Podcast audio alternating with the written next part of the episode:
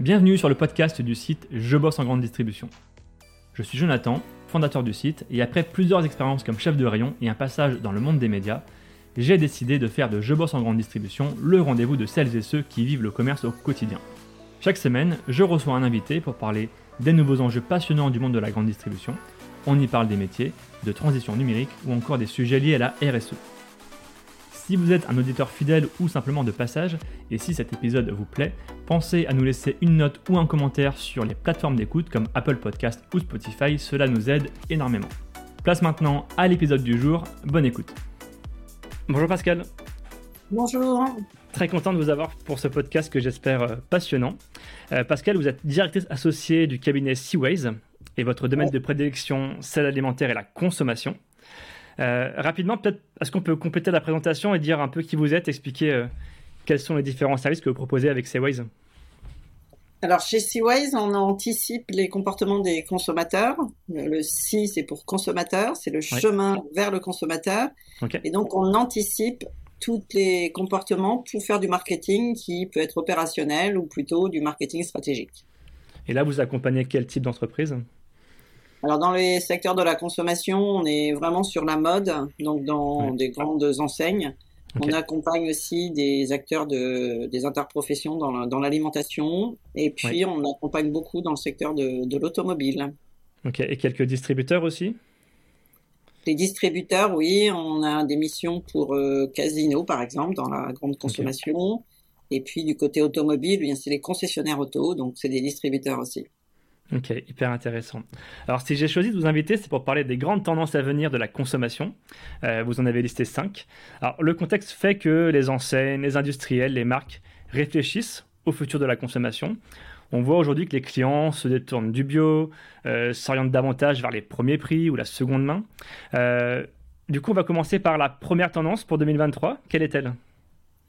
Alors, dans ce contexte de forte inflation, la première tendance, qui est sans doute euh, la plus récente, est celle de la stratégie. Donc, stratégie, c'est vraiment des choses que mettent en place les consommateurs pour s'adapter à un contexte, soit de pouvoir d'achat en baisse, soit de hausse d'inflation.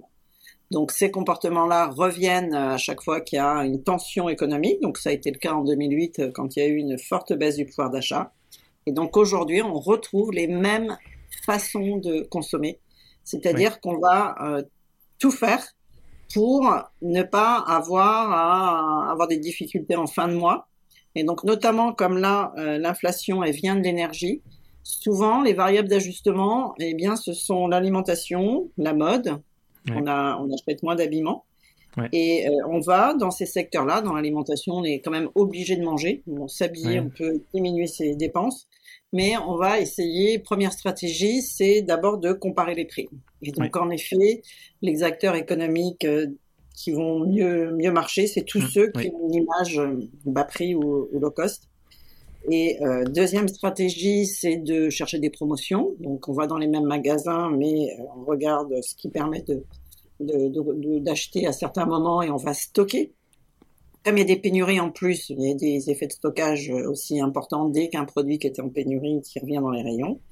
Et puis troisième stratégie, et ça je pense que ça va être en lien avec la deuxième tendance, qui est euh, le fait qu'on va éviter de gaspiller. Donc ça c'est quelque chose qui euh, prend beaucoup d'ampleur dans le secteur alimentaire, notamment parce que on en a beaucoup parlé euh, en 2016-2017 puisqu'il y a une loi sur le gaspillage. Dans les secteurs de de, bah de, du meuble, etc. En fait, c'est le fait de recycler. Hein, ça revient un peu au même que de ne pas gaspiller. Et donc là, euh, pas gaspiller, eh bien, on, va acheter des produits en DLC court parce qu'une offre c'est se met en place. Euh, on vous aide, on vous dit à quel endroit vous pouvez avoir des produits pas chers parce que ils seront périmés dans d'ici 3-4 jours. Et puis l'utilisation des, des, applications. Donc il y a des nouveaux outils qui permettent de d'aller vers ces stratégies de façon euh, plus plus simple en fait. Hein, et donc ces, applications fonctionnent très bien. on va sûrement en reparler. ça veut dire aujourd'hui, sur la partie stratégique, que les enseignes en ce moment, enfin les marques, les industriels, sont en train de préparer leur budget pour l'année prochaine et d'orienter justement euh, bah, voilà, les grands axes de communication pour, euh, pour aller chercher des clients. Oui, tout à fait. Donc évidemment, il vaut mieux être sur une communication où on explique que chez dans son enseigne, on, on va pouvoir euh, dépenser moins. Donc il y a tout un tas d'acteurs hein, qui euh, font euh, des, des, des, remises sur les cartes, hein, les cartes de fidélité, sur les achats. on va avoir voilà, des, des, discounts, mais aussi de, des, façons de, de, proposer des choses qui vont être de plus en plus originales, notamment avec les, les, cartes fidélité, où les bons clients vont pouvoir bénéficier de, de plus de, de prix bas. Et puis, la deuxième stratégie que mettent en place les, les, les, acteurs de la distribution, c'est quand même euh, inciter à moins gaspiller. C'est-à-dire qu'on voit euh, des acteurs qui se sont associés, je pense à Carrefour, hein, qui s'est associé avec Hugo Togo pour euh, aider les consommateurs à faire des choix qui finalement enfin, vont, qui vont aller vers la réutilisation de produits qui auraient pu être jetés ou, alors là, souvent, il y a quand même une question, ou rediriger vers l'aide alimentaire donc tout, ce qui n'est pas euh, donné, à, tout ce hmm. qui est pris par le consommateur peut euh, être limitant pour l'aide alimentaire. L'aide alimentaire a beaucoup progressé euh, depuis le Covid, donc ça pose des, questions aussi. Donc là, on en vient à la deuxième tendance. Alors la deuxième tendance, parce qu'elle est liée au gaspillage alimentaire, c'est la sobriété. Donc la sobriété, contrairement à l'usage qui en est fait aujourd'hui, c'est plutôt la sobriété choisie. Donc il y a eu un discours du président de la République en utilisant euh, le terme fin de l'abondance, mais euh, la sobriété, elle est vécue par une partie de la population comme positive. Euh, c'est-à-dire qu'il y a une partie de la population, souvent des gens qui ont déjà un peu tout, qui depuis quelques années vont aller dans, dans, dans, cette, dans ce sens de moins consommer.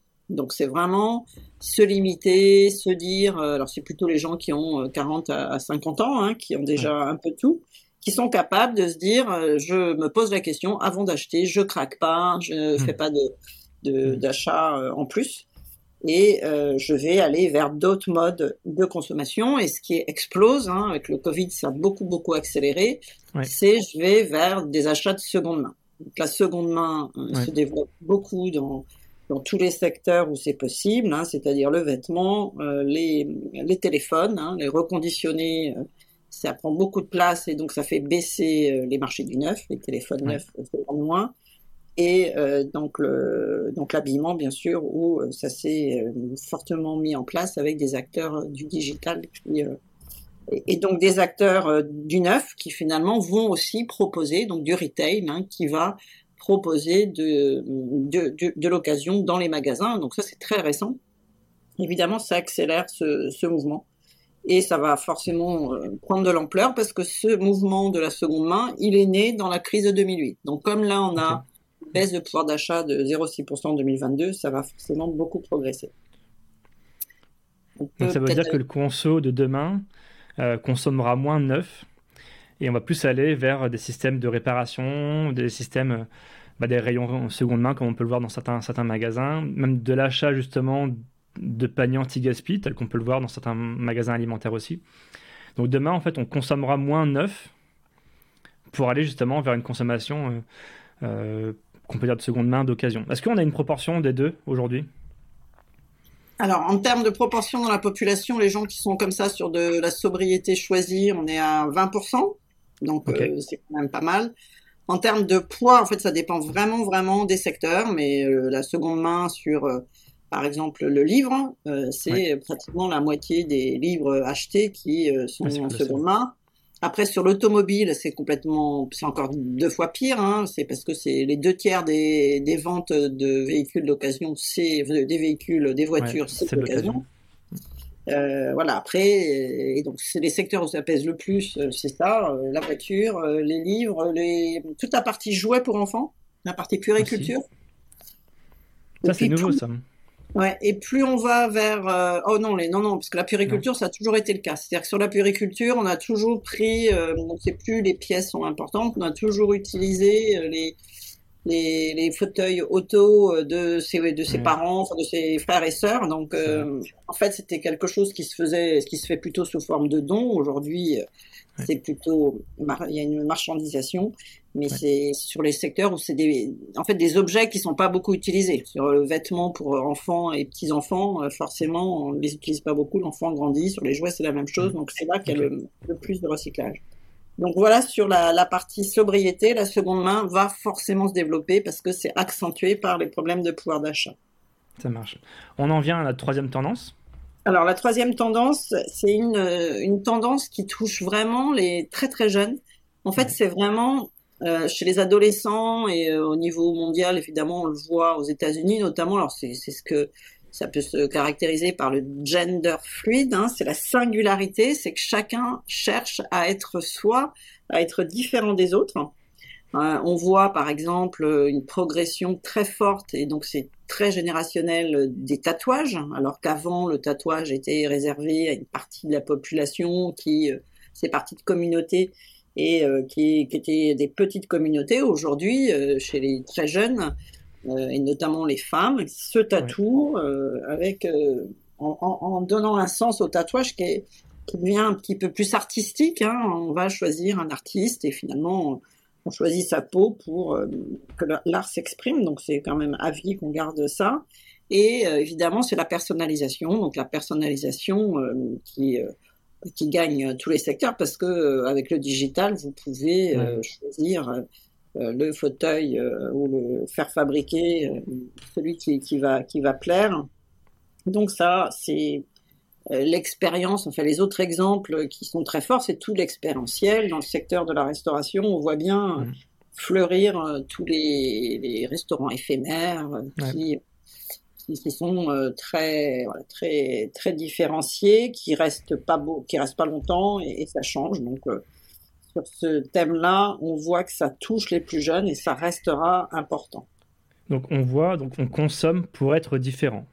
Comment ça se traduit concrètement? Alors, vous parlez de personnalisation, mais qu'est-ce que peuvent mettre en place les enseignes justement pour les, marques pour répondre à ces besoins C'est vraiment euh, des choses qui, existent depuis une dizaine d'années. Hein. C'est euh, pouvoir, pouvoir avoir des, chaussures. Alors sur, sur le thème, par exemple, de, des sneakers, euh, vous, choisissez les. C'est un peu comme le tatouage, c'est-à-dire que vous choisissez les, les couleurs. ça pourrait être l'artiste qui va dessiner sur la, la chaussure euh, mettre, voilà, mettre des, des une expression euh, euh, artistique forte sur tous les bijoux, c'est la même chose. Personnalisé, c'était le prénom auparavant, hein, donc ça commençait par ça.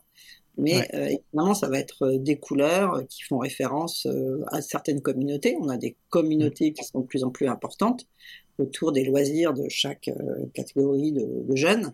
Et donc c'est vraiment ça qui, qui finalement est peut-être le plus difficile à capter de savoir euh, comment euh, comment s'inscrire finalement dans des mouvements, notamment euh, qui se qu'on peut évidemment détecter sur les réseaux sociaux, mm. sur Instagram, sur TikTok. Maintenant, TikTok, c'est c'est le nouveau réseau social où on a de plus en plus de gens plus âgés. Hein, C'est-à-dire que c'est pas réservé aux adolescents et, et où on va voir des, des, choses qui se développent, voilà, qui, qui se, et qui sont difficiles à détecter pour les distributeurs parce qu'on va avoir des mouvements euh, finalement qui naissent des, des gens et on les a pas forcément prévus dans son assortiment. Et donc il faut, euh, ça a été le cas euh, d'aliments santé par exemple, hein, on veut avoir une alimentation plus saine ou on veut faire du bodybuilding et donc on choisit tel type de protéines. Et donc il faut l'avoir, le produit, ça peut s'emballer en fait. Hein, de plus en plus de gens vont, vont le prendre. Et après, le, marché, ben, si on n'y est pas, tout se passe sur le digital et c'est pas passé dans le magasin physique. C'est fascinant cette, notion de, communauté, parce que euh, l'enjeu d'une marque, c'est de plaire un peu à tout le monde, mais dans un enjeu où tout est hyper segmenté finalement. Comment on fait pour répondre euh, Il faut suivre les tendances, il faut repérer justement cette petite communauté qui sont hyper engagées. Comment les marques, elles s'organisent pour ça alors c'est vraiment que là les, outils les outils digitaux, la data science est très importante. Il faut vraiment aller détecter euh, ce qui fait de la croissance sur les réseaux sociaux. Et donc là, euh, il faut en effet euh, bah, passer. Avant, on faisait ça avec des cahiers tendances où on allait dans la mmh. rue, on allait regarder comment naissait une façon de s'habiller. Aujourd'hui, évidemment, ça se passe plutôt sur les réseaux sociaux. Donc on utilise ces cahiers de tendance, mais fait à partir des données, des données des réseaux sociaux. C'est un peu le métier de Seawise, et donc c'est ce qu'on propose nous en fait aux enseignes de mode notamment. Hyper intéressant. On en vient à notre quatrième tendance? Alors la quatrième tendance, euh, c'est ce qu'on a appelé la spontanéité. On voulait faire cinq tendances qui commencent par S, mhm. mais c'est vraiment l'idée du rapport au temps en fait, et qui euh, s'est un peu déclenché avec le Covid. C'est vraiment le, le, choix, notamment des plus jeunes générations, de, euh, bah, de bien organiser son temps et notamment de mixer du télétravail, la vie professionnelle avec euh, la vie pro, la vie personnelle. Et donc c'est là qu'on voit euh, des choses qui bougent beaucoup parce que les conséquences du télétravail, c'est que ça fait changer en fait euh, ce qu'on achète. Ça c'est évident.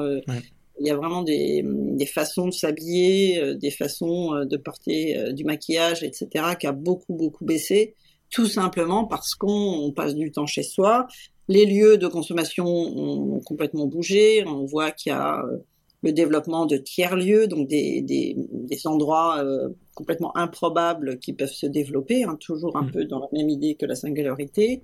Et c'est vraiment cette question de où est-ce que euh, de où est-ce qu'on vit et euh, de, bah de, de, de, la place dans, un, dans une période d'incertitude. On n'a jamais été dans, dans des incertitudes aussi fortes qui vont faire qu'on va privilégier et ça, c'est vraiment une conséquence du Covid, les relations avec les autres. Et donc, en ce moment, on a vraiment mmh. ces tendances de euh, rechercher euh, des façons de manger ensemble. Hein. Par exemple, Old El Paso a explosé, hein, donc des marques avaient du mal à s'installer parce que ça propose une solution pour faire assez facilement de quoi de manger des enfin de, de quoi manger en partageant. Donc il y a vraiment ce besoin de relation avec les autres et donc tout ce qui est de pouvoir organiser, de pouvoir dire bah, je vais partir en congé euh, avec d'autres, euh, ou je vais faire des sorties, c'est vraiment en, forte euh, hausse.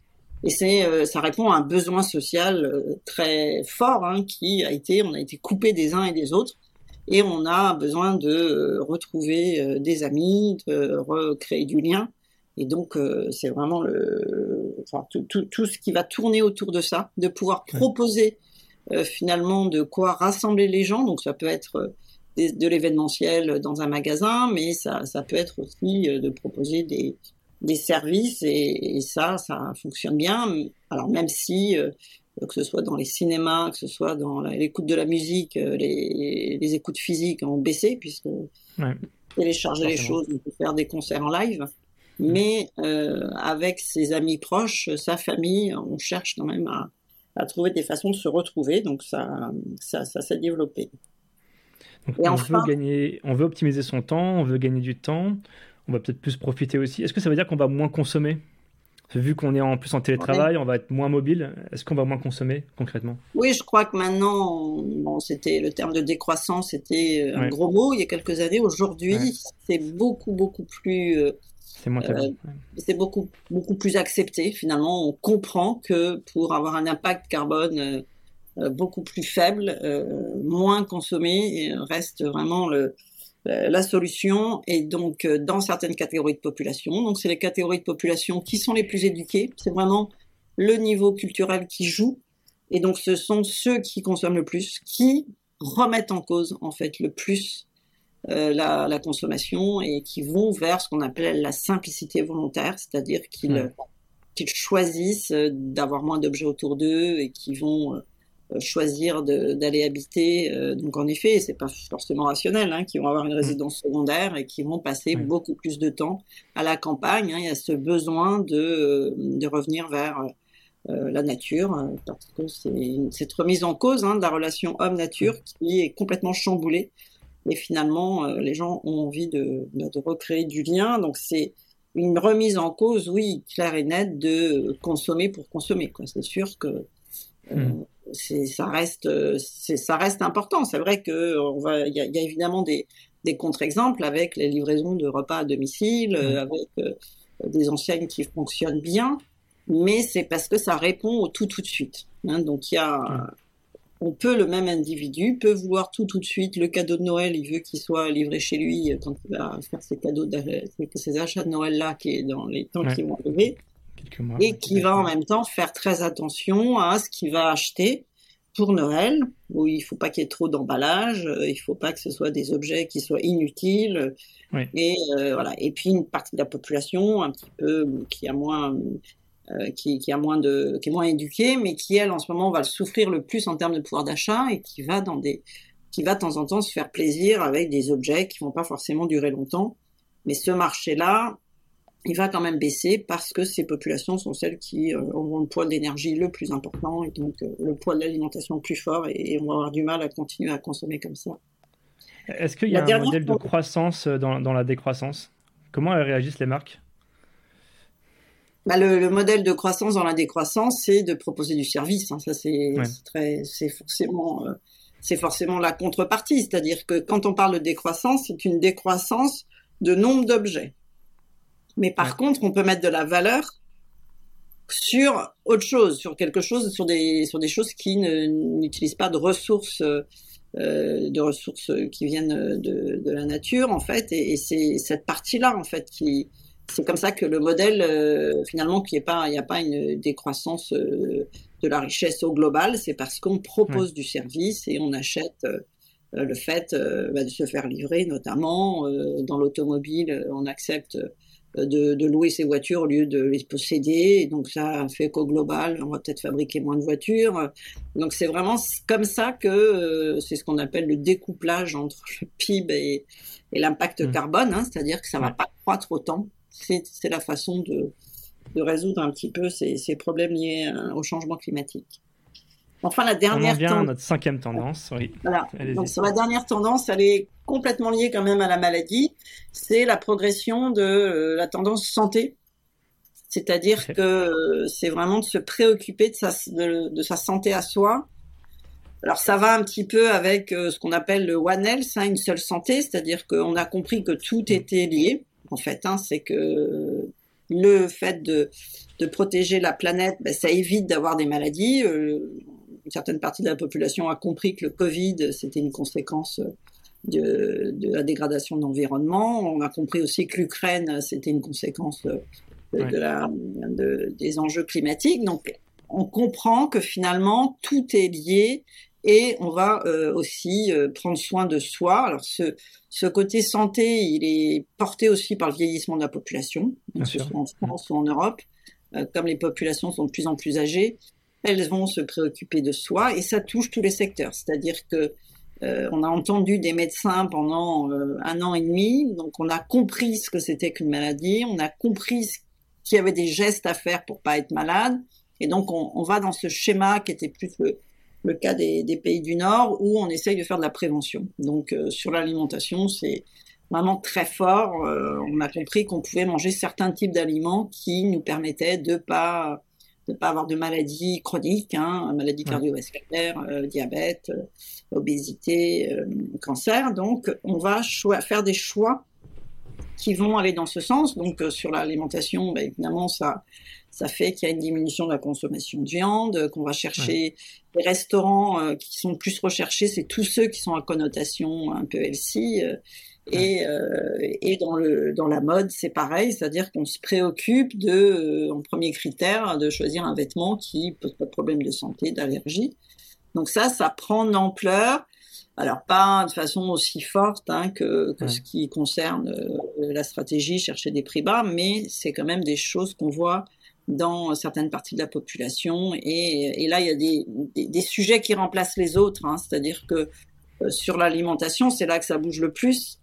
Euh, il, y a, il, y a, quelques années, le, le santé, c'était de manger du sang résidu de pesticides. Aujourd'hui, c'est de manger des produits qui soient pas trop transformés, qui contiennent pas trop d'additifs, pas trop de conservateurs. Et petit à petit, ben, il y aura des nouveaux sujets, notamment parce que la science euh, avance et euh, euh, les catégories de population les plus éduquées elles détectent tous ces sujets et après ça va assez vite, ça se diffuse aux autres populations et donc la dimension santé prend l'ampleur. Ça veut dire qu'on va plus aller vers des produits sains, des produits faits maison. comment on explique finalement que le bio qui a quand même une connotation assez positive, est en décroissance. Alors c'est lié au prix Est-ce qu'il y a autre chose? Alors vraiment, le bio, c'est parce qu'il a, il, y a eu un peu une erreur au départ, et c'est surtout en France, c'est que le bio a été, s'est mis en place notamment parce qu'il était euh, connoté euh, meilleur pour la santé. Oui. Et en fait, la réalité du bio, c'est que c'est meilleur pour la planète, en fait. Et, et encore, c'est-à-dire que la science a montré qu'en effet, une agriculture bio, elle est, c'est vrai que c'est meilleur pour euh, la planète euh, quand c'est sur du végétal, sur de l'animal, c'est pas si vrai que ça en fait. Hein. Donc finalement, c'est parce que le bio, la réalité, c'est pour préserver les sols et c'est euh, pour préserver la planète, ouais. qu'il y a eu un emballement parce que ça a répondu à des inquiétudes qui ont bondi sur l'alimentation à cause des accidents, tous les accidents sanitaires, toutes les crises sanitaires qu'il y a eu. Donc parce que euh, finalement tout ce secteur-là qui a, qui, la croissance a été très forte, c'est pas forcément posé toutes ces questions, n'a pas répondu à la question de euh, est-ce que c'est meilleur pour la planète. Hein, ils n'ont pas forcément euh, prouvé que c'était meilleur. Et puis il y a cette, cette question du, du prix qui est évidemment la population qui en achetait était une population qui avait plutôt pas mal de moyens. Et puis ça s'est étendu à d'autres. Donc là, à un moment donné, euh, d'abord parce que ça s'est étendu à d'autres, ceux qui étaient à l'origine, euh, ils se sont dit tiens c'est bizarre, maintenant on en vend en grande surface, euh, est-ce que ça vient pas d'ailleurs? Donc il y avait le sujet de l'origine. et donc comme le local avec le Covid a beaucoup, beaucoup et beaucoup monté, bah, ça a remis en cause en fait le bio en se disant bah en fait il s'est pas fabriqué en France. Et donc le, le bio n'avait pas toutes les caractéristiques justement sur toutes les tendances qui montent en fait. Hein et ils n'ont pas assez travaillé sur le bien-être animal, sur euh, les sujets les plus importants, le plastique, c'est-à-dire qu'à partir du moment où le bio, pour, euh, pour pas qu'il soit volé, euh, on met plus de plastique, évidemment ça pose question. Donc il y a eu plein de petits incidents de ce type qui font qu'en effet le bio est remplacé par autre chose. Et donc c'est ça qu'il faut noter hein, et qu'il faut comprendre, c'est que sur ces sujets liés santé, écologie, bien-être animal, il y a toujours euh, quelque chose en plus à faire et donc il faut progresser. Euh, de toujours, c'est toujours de plus en plus compliqué en termes de cahier des charges pour répondre à toutes ces attentes. Ouais, vous avez parlé de local, je m'attendais à retrouver peut-être le local peut-être plus présent dans, dans votre description. C'est aussi un sujet important, euh, mais c'est un sujet qui n'est pas forcément simple à mettre en place. Oui, alors le local, il, est, il a beaucoup progressé au moment du Covid. Et puis, ben, comme dans, à chaque fois qu'on a une tendance qui monte, il y a quand même eu un petit retour en arrière. Hein, C'est-à-dire qu'il y a eu un retour en arrière euh, à partir du moment où on a pu acheter des produits qui venaient d'ailleurs. Euh, c'est que c'est pas, pas, d'abord c'est pas si facile que ça à produire. Et, et en effet, c'est toujours la même chose. C'est le prêt à payer plus cher pour. Et, et, et c'est exactement comme sur le bio, c'est-à-dire que si le local ne répond, n'apporte pas euh, euh toutes les caractéristiques euh, qui, qui, correspondent à cette clientèle, eh bien, on va pouvoir aller autre chose. Sur l'alimentation, il y a, il y a vraiment euh, le local qui va avec acheter de saison. Il y a tout un courant qui, qui se crée là-dessus, et, et, le saison finalement est plus fort que le local. C'est-à-dire que bah, ça va avec. Hein, D'ailleurs, si vous achetez local, vous achetez que de saison. Euh, mais il y a, y a, vraiment euh, des choses qui peuvent prendre le pas, c'est-à-dire qu'on peut accepter d'acheter des produits de saison, même s'ils viennent d'Espagne, parce que finalement, euh, bah, l'Espagne, ça fait partie de l'Europe, c'est les mêmes réglementations, donc il n'y a pas de raison finalement de se méfier d'un produit européen. Donc c'est c'est que je pense que les consommateurs comprennent les enjeux en fait. Hein. C'est pas c'est pas vrai que le prix va être tout guidé, mais c'est toujours un, et forcément, on pèse le pour et le contre. Hein, c'est donc euh, quand on a des contraintes de prix, c'est le cas de plus en mm. plus. Ça va être le cas euh, d'ici les prochains mois. Ça va vraiment beaucoup beaucoup peser, notamment parce que l'inflation elle est sur l'alimentation. Et euh, mm. on va, enfin sur ce secteur-là en tous les cas, on va être obligé d'arbitrer. Donc bien sûr que ça, ça, ça, dépend un petit peu de de, de ce qui arrive. S'il y a une inflation qui arrive, évidemment, on ne pourra pas payer plus cher pour du local. Et, et, par contre, quand l'inflation euh, va refluer, et ça le sera sans doute euh, d'ici quelques mois, eh bien, euh, le local peut revenir à condition que bah, le local, on arrive à prouver que c'est aussi meilleur pour la planète. Et, et alors qu'on sait que quand on fait les calculs d'impact carbone. On peut importer des choses qui viennent en bateau et ça a moins d'impact que quand ça vient du sud de la France, qu'on habite dans le nord. C'est vraiment tout ça.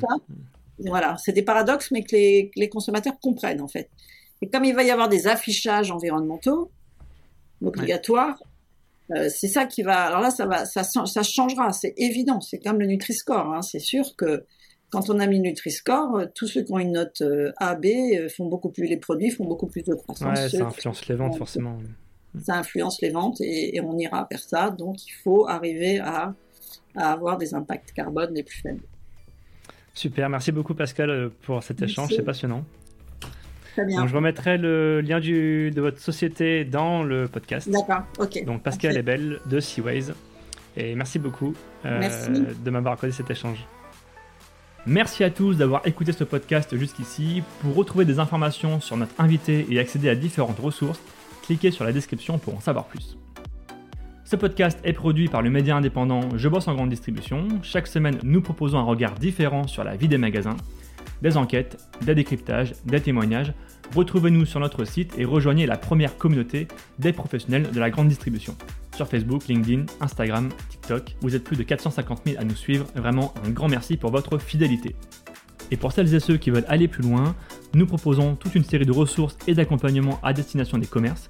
Pour en savoir plus, cliquez dans le menu Agence ou ressources sur l'accueil de notre site. A bientôt